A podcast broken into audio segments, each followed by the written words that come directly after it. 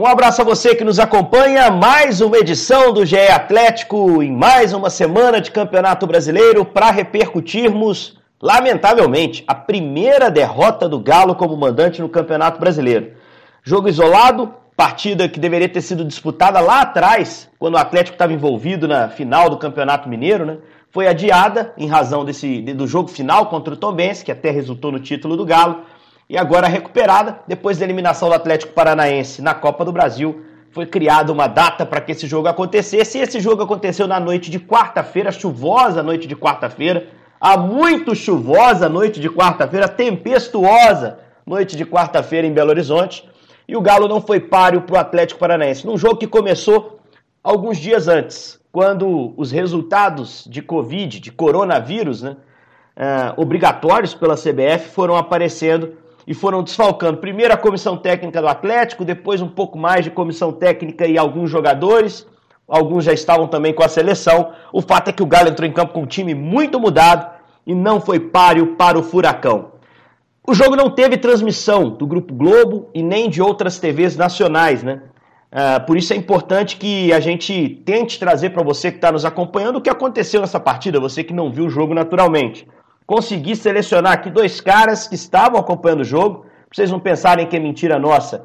A, Globo, embora não transmita esse jogo, ela recebe o sinal da partida e da redação a gente pôde ver essa partida é, como se fosse uma transmissão efetivamente. Por isso a gente acompanhou os 90 minutos desse jogo. Meu primeiro bom dia, a gente está gravando pela manhã na quinta-feira. Minha saudação a Jaime Júnior, meu companheiro. A gente acompanhou esse jogo, né, Jaime, com muita atenção nos preparando para o jogo seguinte, né, que seria América e Internacional. Estávamos todos na transmissão, mas foi um jogo do Atlético lamentável, né, pelo resultado e, e pela é, desperdiç, por desperdiçar uma oportunidade tão boa, né, de criar uma vantagem, um pouquinho de gordura na ponta do campeonato. Um abraço. Um abraço, Henrique. Um abraço para o Fred, que daqui a pouco vai falar conosco também. Um abraço a todos que nos acompanham. Ô, gente, torcida do Galo, vocês vão concordar comigo. O Galo é fechado em algumas situações, é brincadeira, né? Se o jogo estava marcado, o Henrique citou bem ali, para aquele período final do Campeonato Mineiro, né? Num período que o Atlético estava bem, o Atlético azeitadinho. Se o jogo fosse naquela época, tenho quase certeza que o Galo iria vencer essa partida, porque o Atlético é melhor do que a equipe do Atlético Paranaense. Aí o jogo é adiado por causa das finais do Campeonato Mineiro. E aí, marcado para essa quarta-feira, eu estou olhando ali e falei assim, uai, gente, o que, que pensei logo, né? Falei assim, gente, o Galo às vezes dá um azar com umas certas situações. Na hora que enfrentar o Atlético Paranaense, vai ser quando o Atlético Paranaense vai estar tá melhor, vai estar tá dando aquela arrancada no campeonato e tal. Mas na hora que a gente olha o jogo contra o Atlético Paranaense, chega o dia do jogo do Atlético Paranaense, o Atlético Paranaense continuava mal, mal, muito mal. Então eu falei assim: ó, vai dar, hein? Vai Atlético conseguiu um bom resultado. Mas aí o que acontece? Os vários casos de coronavírus. O jogo é marcado por um período em que os jogadores, três jogadores do Galo, né? Aliás, quatro, porque o Arana também foi, mas o Arana voltou, né? Então não vão, não vão botar quatro, não. Três jogadores do Galo nas, nas suas seleções, né? Perde jogadores importantes. Um deles, o Alan Franco, perde, pega o coronavírus também. Ô, gente, o Galo dá um azar em determinadas situações, né? Que é um negócio assim Incrível, não incrível. Oh! valeu, Jaime. A gente vai falar muito sobre o jogo, vamos falar também de bastidores dessa situação envolvendo a comissão técnica, alguns jogadores, esse surto, esse pequeno surto de Covid, pequeno pelo número de jogadores e, e pessoas envolvidas no Atlético, mas um, um surto grande o bastante para causar muito prejuízo técnico. Agora, um cara que estava com a visão privilegiada do jogo. O Fred estava no estádio, né, Fred? Um abraço. Um abraço, Henrique, pro Jaime, Prazer participar novamente. É, no estádio dá para você ver mais coisas, apesar da chuva, né? Teve um momento do jogo lá que a chuva criou uma neblina que era difícil identificar os jogadores, mas foi divertido de ver esse jogo. Assim, a derrota foi impactante, mas você vê o Atlético Paranaense com uma estratégia muito parecida que o Botafogo derrotou o Galo no primeiro turno, do Paulo Torre. E o Atlético, como o Jaime Júnior disse, ele às vezes cria, cria situações para ele mesmo, vive situações inusitadas e acaba perdendo essa chance de colocar cinco pontos de vantagem na liderança. Aí o Fred Ribeiro, que é setorista do Atlético, produtor de conteúdo do Grupo Globo. É, a gente vou, vou, começar me atendo aqui a uma fala do, do Leandro Zago, que foi quem comandou a beira do campo, profissional do sub-20 do Atlético, é, que foi um dos raros caras de comissão técnica, né? De, não é da comissão efetiva do São Paulo, mas um dos raros caras ali que não, não tiveram problema de, de infecção com coronavírus. É, uma fala dele impactante ali na entrevista coletiva depois do jogo, que eu acho que o, o nosso Fred que estava no estádio vai poder confirmar se de fato foi chamou a atenção dele isso aí. Ele citou que o time não teve como treinar, que o jeito de jogar do São Paulo é um jeito rebuscado, um jeito complexo, que demanda conexão entre os jogadores. E ele citou que houve alguns problemas é, de recomposição, de posicionamento, por ser um jeito de jogar arriscado que expuseram o time do Atlético de uma forma excessiva. Vendo pela TV, a sensação que eu tive foi, foi muito essa. Os dois gols são sofridos na transição defensiva, há uma certa hesitação dos jogadores no momento de se posicionarem. Como o Zago disse, correr para trás na hora que você tem que parar, né? Você tem que já estar tá posicionado. Erros de transição de bola coberta e não coberta. Mas um desacerto defensivo de uma forma geral e falta de conexão realmente ofensiva para criar a chance mais clara de finalização. No estádio foi isso, Fred. Você sentiu o time, embora ciente do que tivesse que fazer, com dificuldade posicional, de entrosamento, por não ter treinado e não ter o costume de jogar junto? Foi isso que você viu no campo? Eu acho que a análise do Zago foi cirúrgica nesse ponto que ele fala da coletiva. A sensação que eu tive de ver o jogo no estádio, Henrique, é que o Atlético estava com um jogador a menos a todo momento, seja no campo de ataque ou no, no campo de defesa, o Atlético Paranaense tinha superioridade numérica nas disputas de bola, na armação de contra-ataque. E ao mesmo tempo que eu, que eu via o time muito engessado taticamente, dá para você fazer a leitura muito corretinha, o ponta direita está naquela faixa de campo, o, o, Jair posicionado como cabeça de área, só que tinha um espaçamento, principalmente no meio de campo, nessa conexão do Jair com, com o Ior e com, com o Zaratio. Eles tentavam fazer o que o São Paulo pede, mas não era um time de, de posse de bola, de, de domínio do jogo. É, existe uma fraqueza técnica visível da defesa, porque a defesa do São Paulo arma muito a partida, né? Você vê o Hever e o Júnior Alonso a todo tempo conectando os meias, os pontas, e isso praticamente não existiu. É, foi um problema de transição também ofensiva e de criação perguntar ao Jaime o que ele achou da defesa, porque a defesa foi quem sofreu mais, né, em relação aos desfalques, né? Já, já não tinha o Alonso, o Alonso estava com a seleção do Paraguai, ainda perdeu o Hever, ainda perdeu o Gabriel, que seria uma reposição ao próprio Hever, né? Não seria problema, e perdeu o Guga, que nesse time do Galo é quase um terceiro homem ali de defesa. É um cara que faz a saída estruturada e que quando o time perde é mais uma peça ali para equilibrar o time defensivamente. E aí escalou o Bueno centralizado, com o Rabelo trocando de lado, jogando pelo lado esquerdo, fazendo o trabalho do Júnior Alonso. E apareceu o menino Talisson, o, o, Jaime. Uma surpresa, de certa maneira, na escalação, né? A gente esperava até que o Gustavo Henrique, que já está integrado há mais tempo no time principal, que jogasse. Mas o Talisson foi pro jogo. Na redação a gente até discutia, será que não tem dedo do Zago aí, que trabalha com o cara diretamente? Será que não foi um toque que o Zago deu? Não, o moleque faz. Pode colocar. O Talisson que na base é lateral, né, Jaime? Como é que você acha que a defesa se portou no jogo? Ó, eu primeiro eu acompanho bastante aí, quem acompanha sempre a gente no Sport TV, a gente está sempre transmitindo os jogos da base. E eu já transmiti dois, três jogos da base do Atlético esse ano, depois ali da pandemia, né? É, Campeonato Brasileiro Sub-20, Copa do Brasil Sub-20, Atlético em no Brasileiro Sub-20 e na Copa do Brasil da categoria. E o Thalisson é, é um bom jogador, ele é um bom lateral direito é, é um jogador que apoia, por exemplo, mas nesse jogo contra o Atlético Paranaense, é, o que fez o Sampaoli? Porque o Atlético, como o Henrique bem citou, ele, ele sai jogando sempre com o Guga, né? O Guga afunda para fazer a saída com três. O Guga participa desse processo de construção do jogo lá de trás, sempre pelo lado direito. Mas aí, sem o Guga, sem o Mariano, você vai manter essa estrutura de saída não dá para poder ficar saindo com o moleque. Né? O Atlético Paranaense todo em cima do moleque. Então o Atlético passou a sair mais pelo lado esquerdo ali com, com o Igor Rabelo. Né? E, e aí o Queiro, com isso, troca de, de lugar também. O, o Queiro passou para o lado direito. É, agora, primeiro nós temos que dizer o seguinte: Thalisson. Eu gostei da atuação do Thalisson. O Thalisson é natural, ali no início do jogo, nos primeiros cinco minutos, ele comete um erro, ele, ele tá nervoso, é completamente natural, mas passaram cinco minutos, o nervosismo, a adrenalina baixou, o nervo ficou mais calmo e fez um bom jogo defensivamente, na minha opinião. Não, não é culpa do Thalisson a derrota do Atlético, não.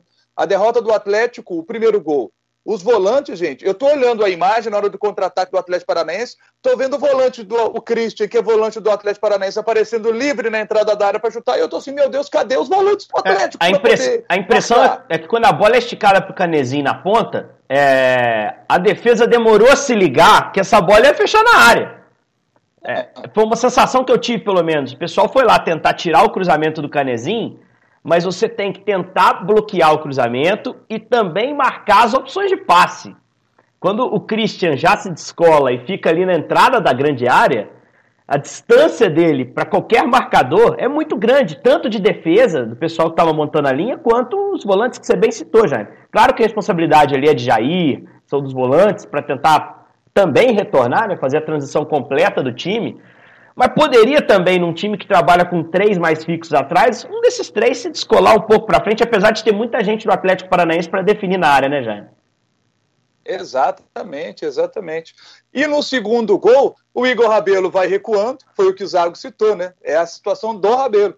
Ele vai recuando, recuando, recuando, e aí o Nicão vai se aproximando, se aproximando, se aproximando, traz para dentro e bate pro gol. E aí tem a sorte, e aí a zica, né? o Atlético é zicado com esse time do Atlético Paranaense, é incrível, né? A bola desvia no jogador do Atlético o suficiente para tirar a bola da mão do Everson, o encobrir e a bola entrar no gol. Esse Atlético Paranaense, gente, é, tem, tem algumas coisas assim no futebol, né? Uns times que, que, que a, a equipe é, é azarada mesmo quando o Atlético, aquele Atlético de 13, fantástico Atlético de 2013, com Ronaldinho e companhia, quem tira a invencibilidade do Atlético no Independência de 2013 foi o Atlético Paranaense. Vocês vão se lembrar de um jogo, a despedida do Bernard do Atlético.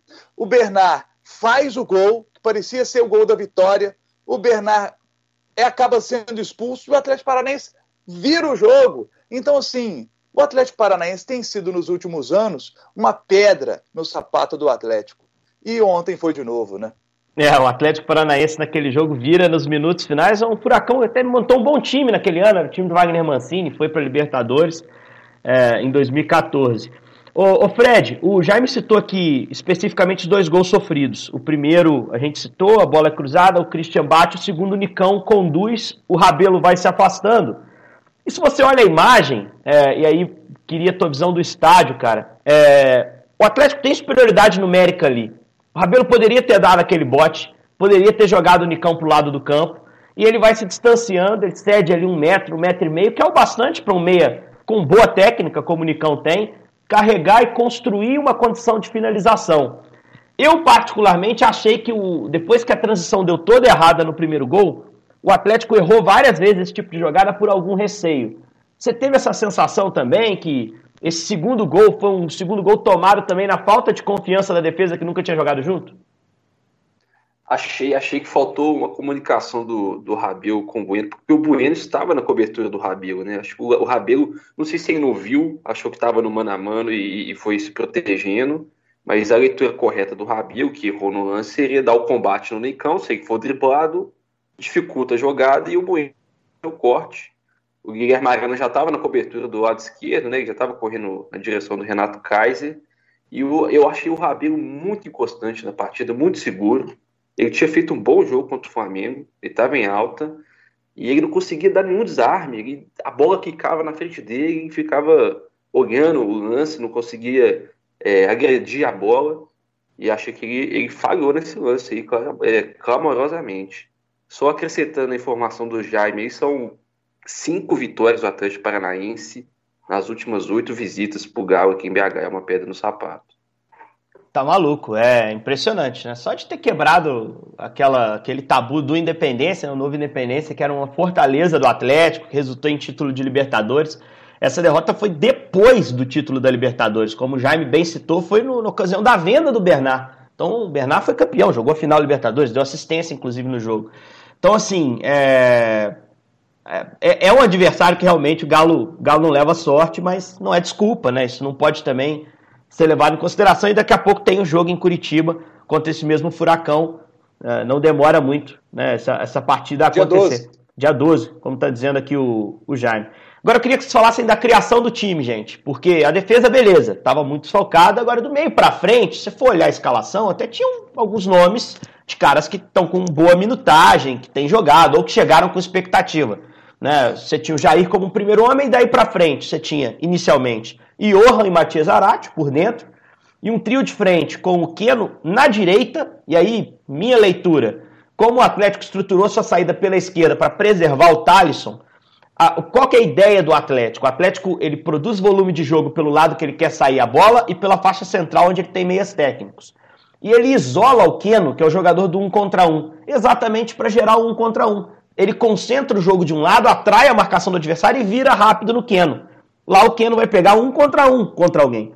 Então, se no jogo contra o Atlético Paranaense a ideia era sair pela esquerda, o Keno vai para o outro lado, para a direita. E aí o Keno jogou na direita, no primeiro tempo, o Sacha centralizado onde normalmente joga e nem sempre rende. E no lado esquerdo apareceu o Marrone, Jaime, que era uma, uma pedida nossa, cara, porque a dele. Melhor Marrone que a gente viu na curta carreira dele foi o Marrone do Luxemburgo, no Vasco do ano passado, trio de ataque Rossi, Marrone e Ribamar, né, em que o Marrone fazia o lado esquerdo. Como é que você avalia a criação do Atlético? O que você acha que deu certo e que deu errado? Porque o, o Zago não gostou. O Zago barra Sampaoli, não sei quem coordenou o time de fato porque o Zago, nesse jogo, podia ter contato com o São Paulo. O São Paulo não estava suspenso. É, é, no intervalo, ele já saca Zaratio, ele já saca uh, o, o Johan, e ele entra com o Natan no segundo tempo e com o Caleb. Como é que você viu a, a, a criação do Atlético que deu errado? O que, que a gente pode destacar de algum jogador? Ou se não há nada a destacar nesses 90 minutos de bola? É, o Atlético realmente não fez uma boa partida, né? O Atlético não fez uma boa partida, o setor de criação não funcionou bem.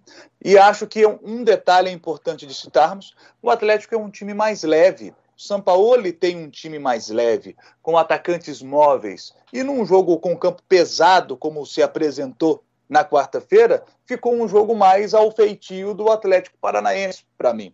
Pela característica até do time do Atlético Paranaense. O Atlético, com um time mais leve, sente mais o campo pesado, encharcado, como estava mas passa também é, pelas mudanças que aconteceram, me chama muito a atenção, mas muito mesmo, numa situação com tantos desfalques, o Natan, que num primeiro momento do campeonato era um dos principais jogadores do Atlético, ontem foi o reserva. Ele começa no banco e olha que já tem um tempo que ele se recuperou da lesão.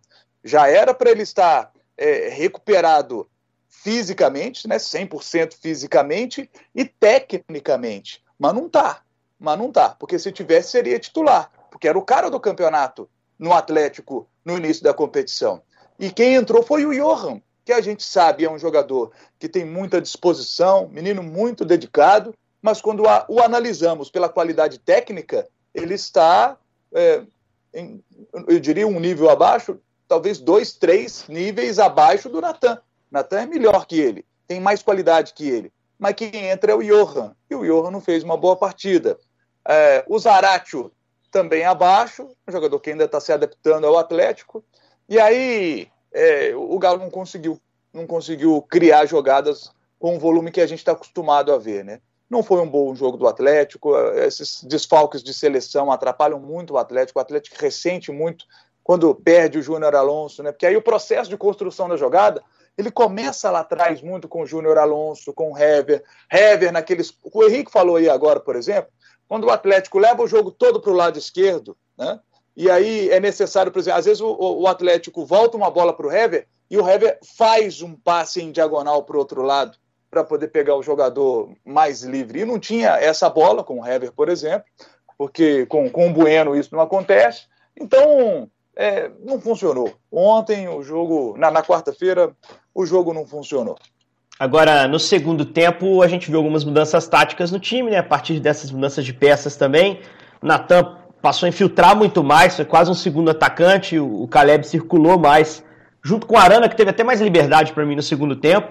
Uh, naquela faixa central, de tentar dar a pifada em último terço, uh, entrou muito para isso. E ele mudou a configuração de frente, puxou o Sacha para a direita, algo que ele já tinha feito contra o Fluminense, botou o Marrone por dentro e o Keno voltou lá para a esquerda, que é onde ele se sente mais confortável. Agora, Fred, você que acompanha mais dia a dia, noticiário, tá sempre. Não vê treino porque ninguém tá vendo.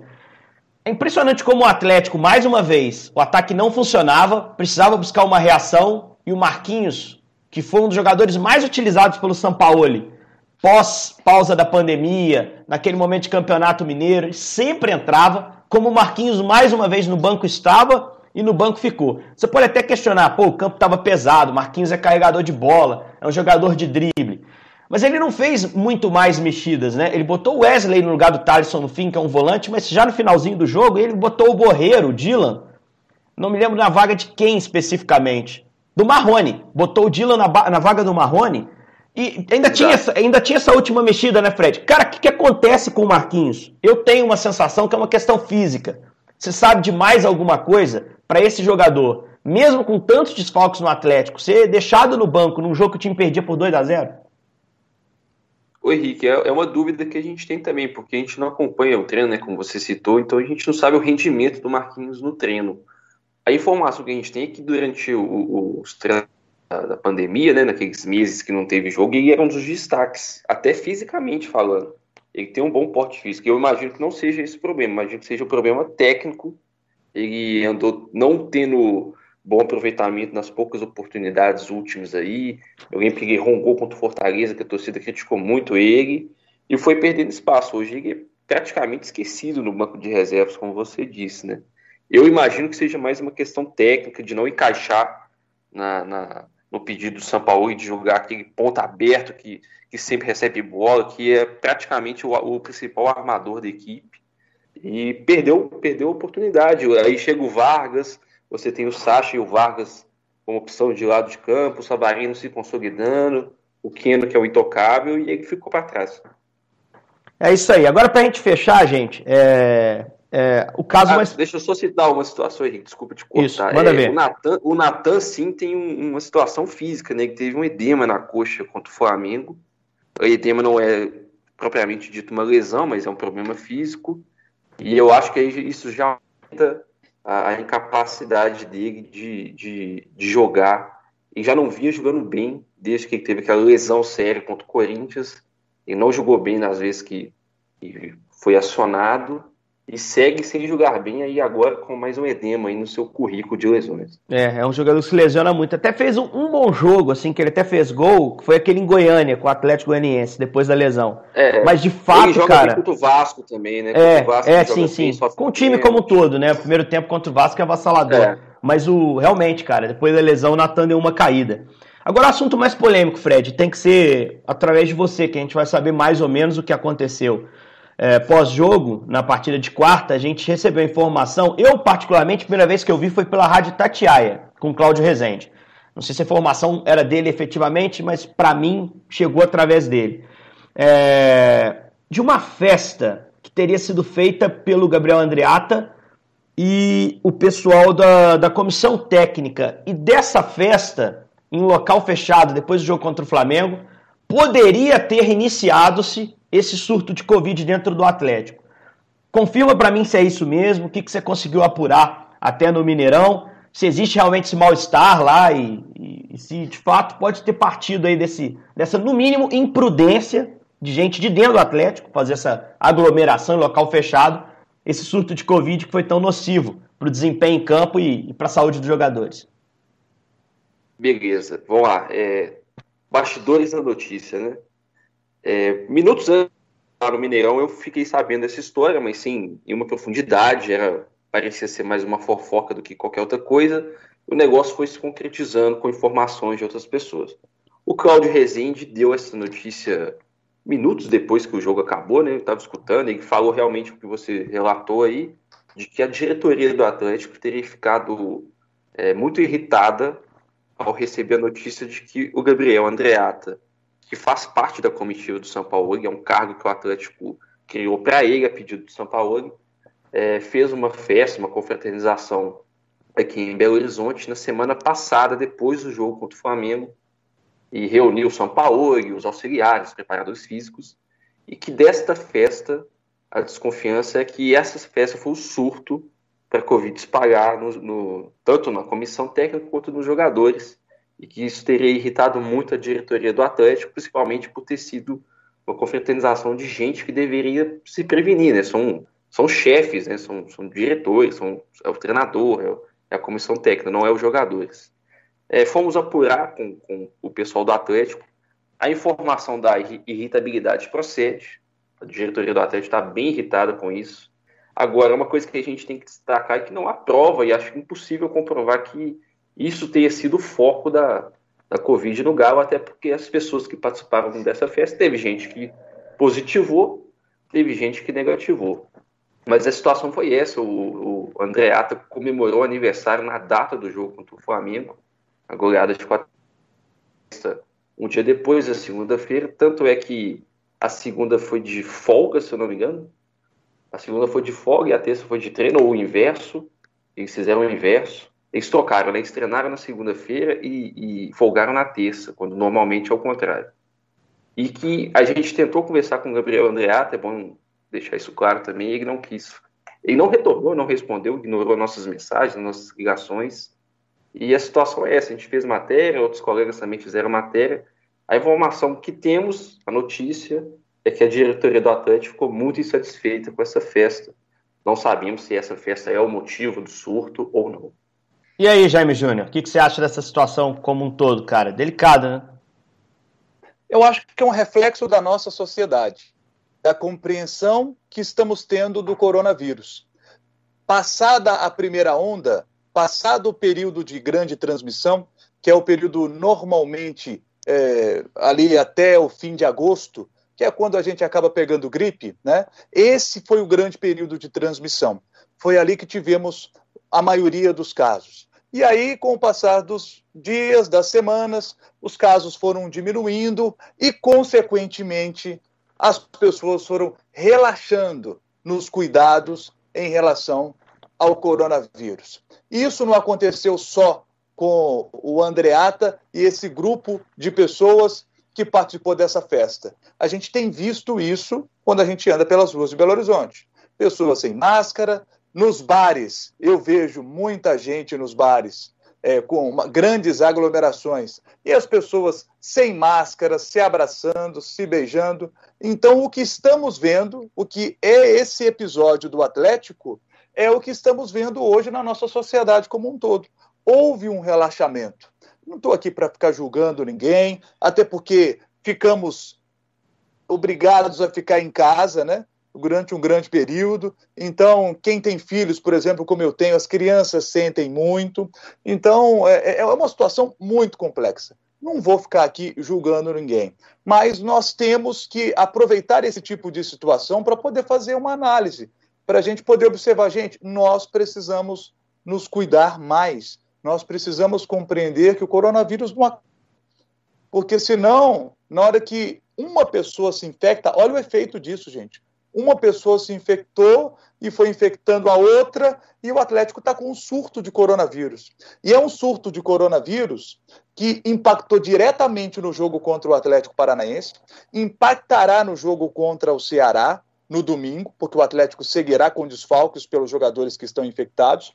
Novos jogadores podem testar positivo no exame que vai ser feito na sexta-feira, porque tem um surto de coronavírus lá no Atlético e é natural que a gente espere que mais jogadores fiquem infectados. E para acabar de piorar, tem um detalhe para a gente observar. O Atlético, numa situação natural, o jogo contra o Botafogo seria no outro fim de semana.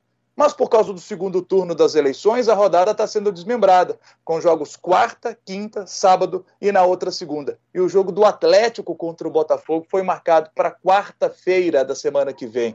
Então o Atlético, muito, prova muito provavelmente, né, provavelmente não, é certo, esses jogadores que já testaram positivo não jogam contra o Ceará e contra o Botafogo. Isso é certo. Eles só voltarão contra o Internacional no dia 6 de dezembro.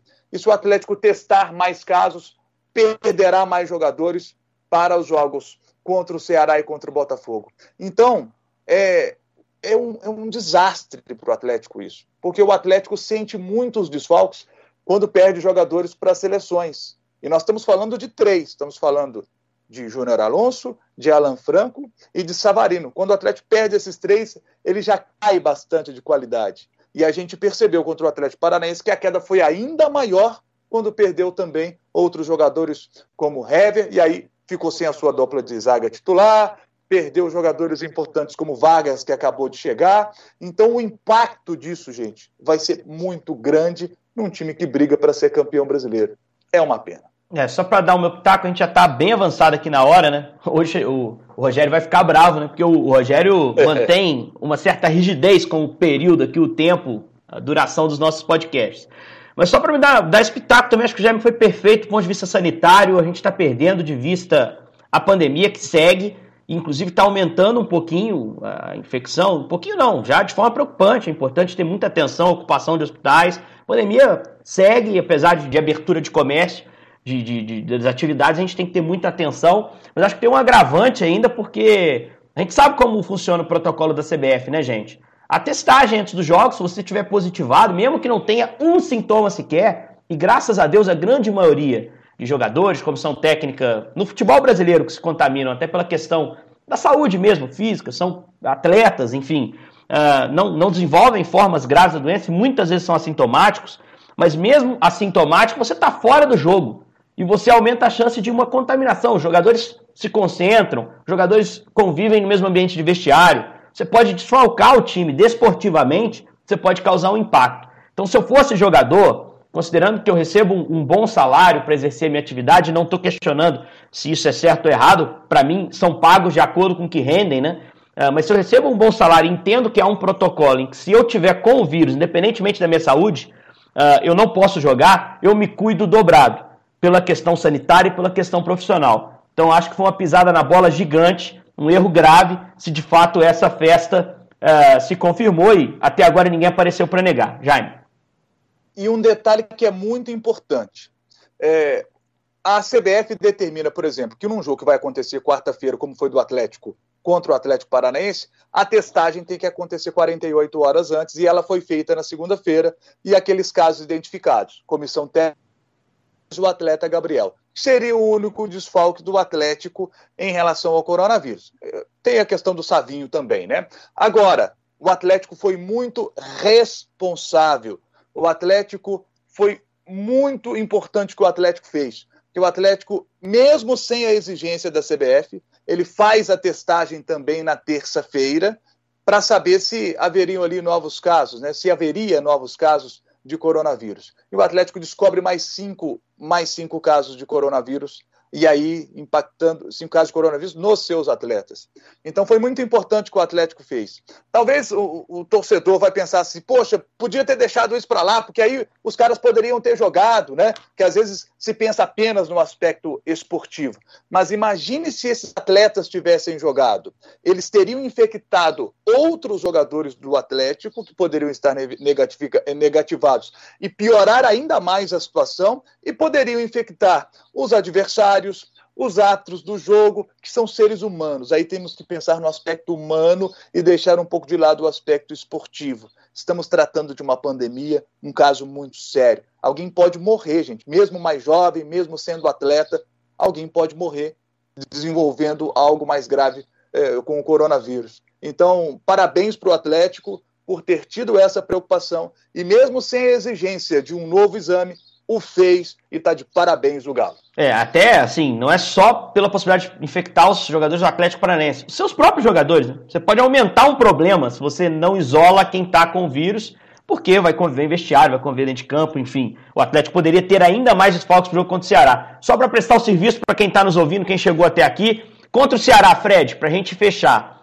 É, quem é que pode voltar? Evidente, vão ter os exames lá de, de, de Covid, de coronavírus, que podem tirar mais jogadores. É, quem é que pode voltar? Quem é que desfalcou por outras razões e deve ser reforço para o jogo de domingo? Vamos lá, Henrique. Engraçado isso que agora a testagem do Atlético virou super importante da gente prestar atenção. Né? A gente ficou meses aí sem nem se preocupar com quem estava testando negativo ou positivo, porque sempre dava negativo a chance de ter um novo caso na sexta-feira, né, como o Jaime disse que vai ter nova testagem, é muito grande. É, o que em volta? O Savarino volta da seleção venezuelana, chegou hoje a BH. O Júnior Alonso chegou ontem é, da seleção paraguaia, já está à disposição. Ele vai completar a zaga provavelmente com o Igor Rabelo. O Savarino deve retomar o posto na, na ponta direita. É mais um reforço para o ataque para o São Paulo, mas o meio de campo segue desfalcado. Vamos ver se o Natan ganha condições de, de atuar. Agora, a lateral direita, por exemplo, eu imagino que o Tyson vai ser mantido, porque o Guga está com Covid e o Mariano segue na fisioterapia, teve uma lesão na coxa. A zaga deve ser Igor Rabelo e Júnior Alonso, Guilherme Mariano na lateral esquerda. Jair, imagino que Jair, Natan e Zarate no meio. Savarino, é, Sa é, Sacha e Keno no ataque. Valeu, vamos ver se o Galo consegue essa reabilitação rápida aí. Jogo fora de casa contra o Ceará. Ceará que jogou contra o Palmeiras no meio de semana, então também não teve, não teve descanso nesse meio de semana pela Copa do Brasil, né? empatou o jogo 2 a 2 uh, ah, e vai ser esse adversário do Galo no domingo. Atenção, a lei do ex, o Vina tá jogando bem, hein? Era jogador do Galo no ano passado, hoje é o principal jogador do time do Ceará. Grande abraço, galera. Foi um prazer conversar com vocês. Não tão prazeroso porque a gente falou de derrota, né? A gente gosta de falar de vitória aqui. Infelizmente, no GE Atlético, a gente tem falado muito mais de vitória. Importante estar atento aí que o Galo segue líder. Era um jogo que ele poderia abrir vantagem, mas ele segue líder. Atento aos jogos do São Paulo, né? Que está classificado para a semifinal da Copa do Brasil, tirou o Flamengo e ainda tem partidas a fazer no Campeonato Brasileiro. Você que nos acompanhou até aqui, um grande abraço. Muito obrigado pela audiência de sempre. A gente volta com outra edição do GE Atlético na segunda-feira para repercutir o jogo lá do Ceará. Um grande abraço.